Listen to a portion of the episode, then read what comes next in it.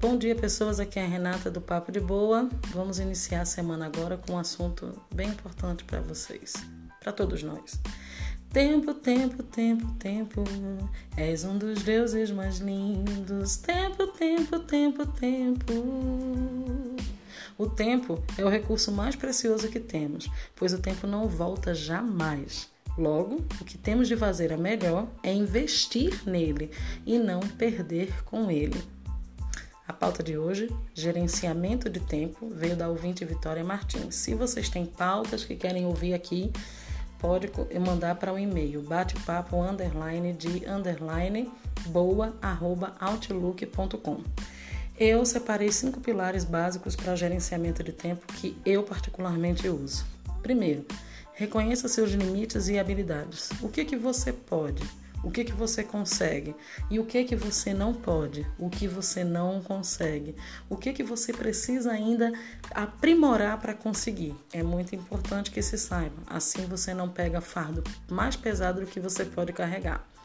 E reconheça sua e nesse mesmo, com tudo isso, você reconhece suas habilidades para poder desempenhar bem sem perder tempo. O segundo pilar é priorizar. Você vai priorizar aquilo que você sabe que vai requerer mais de você para ser a primeira tarefa do dia ou do momento que você for realizar. Nesse mesmo pilar, você pode fazer com isso, listar. Para isso você usa agenda. Eu gosto da agenda de papel. Eu uso agenda de papel. Todo ano eu compro agenda de papel. Eu gosto de escrever, eu gosto de ter no final do ano eu me desfaço dela, jogo fora. Mas tem aplicativos, tem planner online e com isso você vai conseguir administrar bem seu tempo. O terceiro pilar é evitar distrações. No momento de determinada tarefa, desliga a televisão, desliga o celular, fecha a aba do computador da rede social, se dedica àquilo, porque você vai terminar em tempo hábil para ainda ter um tempinho gasto aí com essas distrações que não agregam em nada a gente, mas que são muito importantes para a higiene mental. Quarto, foco na tarefa de agora. Cada coisa tem seu tempo.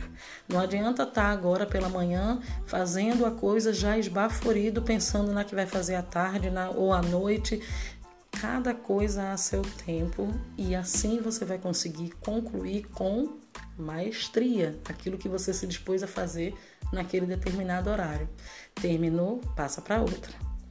E o quinto pilar todos nós precisamos é descanso. Precisamos descansar, nos recompor. Não adianta agregar coisa demais para poder dar conta e no final das contas não dar conta de nada.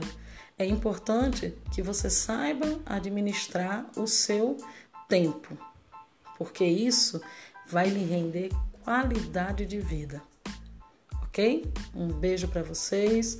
Até sexta-feira, aonde a gente vem aí com um docinho literário para alegrar o final de semana.